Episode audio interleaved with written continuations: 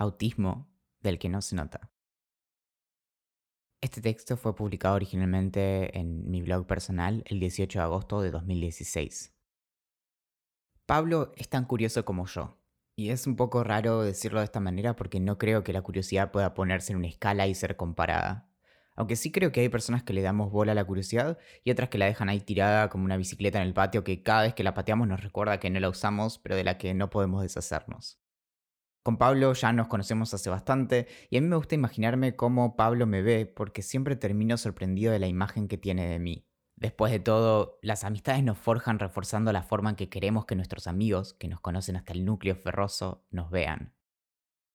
En algún momento le comenté a Pablo que hace unos años una psiquiatra me diagnosticó síndrome de Asperger, que ya no es reconocido como un diagnóstico, pero que en su momento era el modelo más cool de autismo que te podía tocar.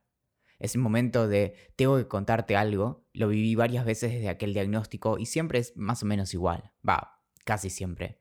La reacción típica suele ser algo así como, ay, pero no se te nota nada. No creo que alguna vez haya malas intenciones, pero intuyo que el comentario viene por el lado de una supuesta preocupación porque los demás se enteren de que de hecho a tu cerebro le faltó un poco de cocción. Al caer un diagnóstico así, indefectiblemente terminás enterrándote en resultados de Google, primero por lo curioso y luego por lo autista. A medida que brotan enlaces vas cayendo en todo tipo de artículos con listas de famosos con Asperger, que van de Einstein, Turing, Bill Gates, hasta Michael Jackson y Bill Murray, todos con dudosísimos diagnósticos, por supuesto. En gran parte porque, entre otras cosas, diagnosticar a personas muertas o en base a conjeturas es bastante negligente. Luego viene la parte de leer experiencias en primera persona, porque a diferencia de los otros diagnósticos de autismo, de alto funcionamiento y severo, los ASPIs, como va la autoproclama, son somos muy de armar comunidades y llevar el diagnóstico como bandera. Como eterno desencajado, siempre demasiado algo y demasiado otra cosa como para pertenecer a algún conjunto discreto de personas, encontrar estos relatos en primera persona me hizo sentir infinitamente menos solo. Toda esta gente alrededor del mundo que había vivido situaciones similares a las que viví yo durante mi infancia y adolescencia, de repente le daba sentido a todo. De repente, cada hito biográfico estaba inscrito en una épica común pero el efecto se va rápido. Incluso en el selecto grupo de los autistas, pero no tanto, podía sentirme fuera de lugar y brindemos por eso. Rápidamente tuve que caer en la cuenta de que lo que me hace quien soy no es un diagnóstico y que, a pesar de la tentación de definirme a partir de eso, las personas somos un cacho más complejas. Y eso está bueno. El lugar extraño en el que te pone un diagnóstico así cuando no se nota es que inesperadamente hay que salir a justificar nuestras dificultades más pedestres. Cuando menciono aquel diagnóstico, que no suelo mencionar más que un puñado de veces al año y en contextos muy calculados, es regla el cuestionamiento a vivo. El problema del autismo es que se adhiere a tu propia definición de quién sos y es bastante difícil sacárselo de encima. De ahí que florezcan tantas comunidades de personas que se definen sobre todo como autistas. En mi caso, solo cuando mis dificultades superan ampliamente mi capacidad para sobreponerme a ellas es que caigo en la tentación de definirme casi exclusivamente como autista, y por lo general bajo la forma de autista de mierda, porque, vamos, varias de las cositas que vienen en el paquete autista son bastante una cagada. Y de ahí es que sale la molestia de que el autismo en muchos casos no se note. En mi caso, me siento compelido a insistir en que si me hubieran conocido antes de 2012 tendrían otra opinión de mí. Honestamente, ya no sé siquiera si eso es del todo cierto. Por supuesto, me veo obligado a confiar en los relatos de las personas que tuve alrededor toda mi vida. Me gusta creer que realmente estoy mucho mejor y me gusta creer que es algo de algún modo medible. Definitivamente muchas cosas me son mucho pero mucho más sencillas de enfrentar ahora que hace cuatro años, pero no puedo más que valerme de la gente que me conoce e idealmente además me quiere para encontrar ese contraste y celebrarlo. Fue hace cuatro años, va, cuatro años y quince días, que aquel diagnóstico apareció como factor explicativo de una miríada de rarezas. Rarezas que se salían del catálogo de rarezas conocidas de mi mamá, docente con varias décadas de experiencia encima que nunca se había topado con un caso como el de su hijo, el de anteojitos. Y desde ese día no perdí un solo momento para dedicarme a entender cómo funcionaba el autismo, o al menos mi autismo, para ver si podía cambiar ese funcionamiento. Y creo que si me insisten tanto con que no se me nota, algo de lo que intenté tiene que haber salido bien. El problema es que cuando se me nota lo autista es porque mi nivel de estrés llegó al punto de no poder tapar con truquitos cognitivos los desarreglos de mi cerebro. Truquitos cognitivos que aprendí de la mano de Candelaria, mi yoda cognitivo-conductual que me mostró el camino de la fuerza y me mostró que el cerebro es una cosa de locos y que mucho puede hacerse para hackearlo para que funcione un poco mejor.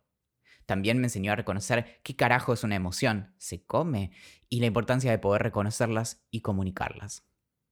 Desde casi tanto tiempo como el que pasó desde el diagnóstico, encontré que a medida que aumenta mi estrés, o mi nerviosismo, por llamarlo de algún modo, disminuye mi capacidad para hacer que se note menos lo autista. Es bastante sencillo, realmente. Lo primero que se pierde es el mirar a los ojos, que ya hace un tiempo me sale de manera bastante natural. Luego empiezo a perder la capacidad para reconocer el sarcasmo y todo se va volviendo más y más literal.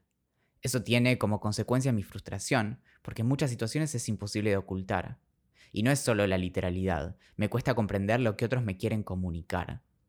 Si no estuviera tan nervioso probablemente me reiría de las confusiones que genero, pero al aumentar mi nerviosismo aumenta mi intolerancia a los estímulos sensoriales. El tacto empieza a volverse una experiencia violenta, los olores me impiden pensar y los sonidos generan un reflejo de escape que se hace intolerable. Todo es demasiado. Y el estrés parecería no tener límite hasta que no me liquida. Si no logro salir del espiral descendente, empiezo a sentir cómo se avecina la tormenta en forma de crisis nerviosa. Quizás el aspecto más tremendo de una crisis nerviosa es empezar a sentir un sutil aumento en la distancia respecto de mi cuerpo. Comienza con una suerte de vértigo. La primera señal de que muy difícilmente pueda escaparle al asunto está en el reflejo de mis músculos por contraerse. Primero las manos, y luego el cuerpo entero busca arquearse. Algo muy extraño es que busco el suelo.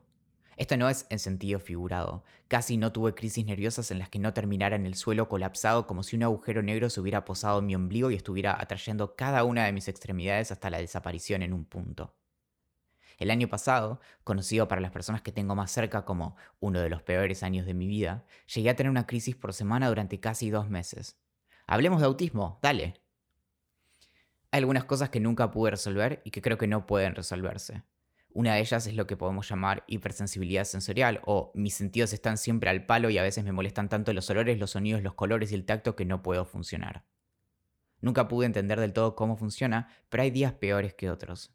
Hay días en los que cualquier olor toma el control de mi mente y no me permite concentrarme en nada más. No puedo sacar mi cabeza de eso, aunque esto me pasa mucho menos ahora que hace cuatro años. Lo mismo me pasa con el tacto, y hay días en que cuando me tocan siento ardor en la piel, siento que todos mis nervios están concentrados en el punto donde alguien me toca y que me es imposible pensar en otra cosa. Hace varios años, una persona con la que trabajaba me tomaba del brazo para hablarme y yo me perdía de lo que me decía porque simplemente no podía escucharla. Creo que ella nunca se enteró. Sin ir más lejos, hace unas semanas en el subte casi me pongo a llorar solo por lo intenso de algunos olores que normalmente no me molestarían, pero puedo concluir, ayer seguramente era un mal día para mis sentidos. Cuando se trata de sonidos, soy lo más parecido a Turing, mi gato, no el gato que la rompía como matemático. Los sonidos estridentes me hacen sentir electricidad en todo el cuerpo. Juro que mi cuerpo queda alterado, quizás por un buen rato, luego de que una moto acelera al lado mío. El asunto es que estos aspectos solo se notan cuando las cosas empeoran. Pero si algo hizo bien conmigo Candelaria, que un día me dijo que se iba a vivir a Sierra Leona y yo sentí que me obligaban a dejar el nido, fue prepararme para la tormenta. Este año tuve un solo principio de crisis, ni siquiera llegué al suelo, digamos, y en general la piloteo bastante bien. Por eso es que mi autismo no se nota, porque le puse y le pongo mucho, pero mucho laburo. Y quizás hasta sea algo bueno, creo que antes se me notaba mucho más. Hoy toda esta joda del autismo parece ser un recuerdo. Ah, no te conté, tengo lo que antes se conocía como síndrome de Asperger, pero ahora le llaman autismo. Salvo cuando mis truquitos cognitivos no logran hacerle frente a mis nervios. Y de algún modo abre lindas conversaciones con amigos como Pablo, a los que quizás a veces quiero contarles cómo es la historia completa, pero no sé bien cómo encarar la conversación y termino escribiendo varios cientos de palabras para hacer un mejor intento. A veces, también, creo que me gustaría que un poco se notara. Quizás sería más fácil explicar por qué me pongo tan nervioso en el subte, o por qué hay días en los que no puedo pasar por el shopping porque corto camino porque los olores son demasiado intensos. O por qué le tengo tanto miedo a las nuevas amistades, cuando no sé cómo decirles que quisiera que ser mi amigo fuera lo más sencillo de este lado del universo, o que poder sostener conversaciones con ellos a veces es lo mejor que me pasa en la semana. En mi afán por entender cómo funcionan las cosas, no di con la clave de entender cómo funcionan las personas. Pero evitando a toda costa el solipsismo, me aventuré en al menos tratar de entender cómo funciona la persona que escribe esto. Y aunque queda una vida de trabajo por delante, creo que llegué bastante lejos. Porque además de todo, soy bastante aventurero, aunque no se me note. Este texto fue publicado en mi blog personal en agosto de 2016, antes de que empezara con cómo funcionan las cosas. Mi nombre es Valentín Muro y desde 2017 todos los domingos envío un correo acerca de un tema distinto, persiguiendo mi curiosidad y encarándolo desde la ciencia, la filosofía, la historia y la literatura. Si quieres suscribirte, puedes hacerlo desde el enlace en la descripción de este episodio o buscando cómo funcionan las cosas en Google. Y si quieres apoyar mi trabajo, puedes sumarte al Club de la Curiosidad en curiosidad.club.